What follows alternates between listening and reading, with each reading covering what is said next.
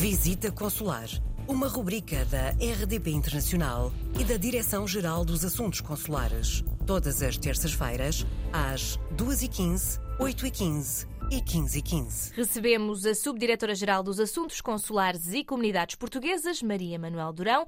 Hoje falamos sobre o voto antecipado para as eleições nos Açores, correto? É verdade, é verdade. Hoje volto a falar de eleições, mas dirijo-me especialmente aos portugueses recenseados nos Açores.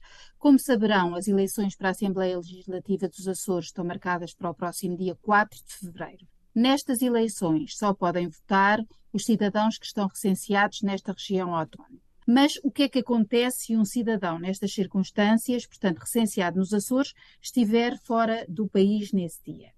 Bom, neste caso, se o eleitor se encontrar deslocado temporariamente no estrangeiro, pode votar antecipadamente nos postos consulares portugueses. E o mesmo vale para o seu cônjuge ou equiparado, para os seus parentes ou afins que residam com ele.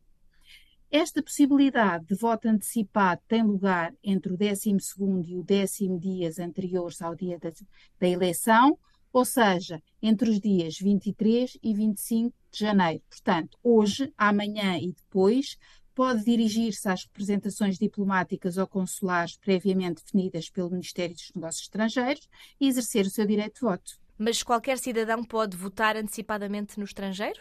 Não. Para além de estar recenseado nos Açores, o eleitor deslocado no estrangeiro que pretende votar deve enquadrar-se eh, nas seguintes categorias ser militar, agente militarizado ou civil integrado em operações de manutenção de paz, cooperação técnico-militar ou equiparadas, ser médico, enfermeiro ou estar integrado em missões humanitárias como tal reconhecidas pelo Governo Regional dos Açores, a possibilidade de voto antecipado no estrangeiro também se aplica aos investigadores e bolseiros em instituições universitárias ou equiparadas como tal reconhecidas pelo Ministério competente, a estudantes de escolas eh, superiores ao abrigo de programas de intercâmbio e a membros uh, integrantes de delegações oficiais do Estado e da região autónoma.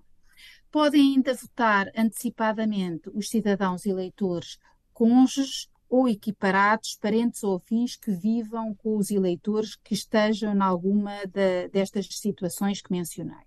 Para votar antecipadamente no estrangeiro, deve dirigir-se ao posto consular da área onde se encontra e levar consigo o cartão de cidadão, bilhete de identidade ou outro documento identificativo, como carta de condução ou passaporte.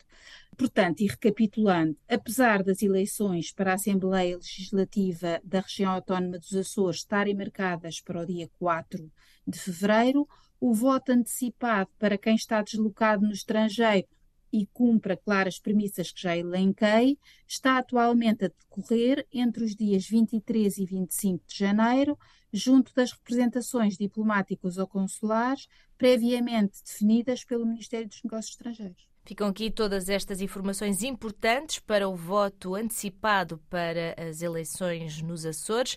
Muito obrigada mais uma vez, Maria Manuel Durão, e até para a semana. Coloque as suas questões através do mail visitaconsular.rtp.pt.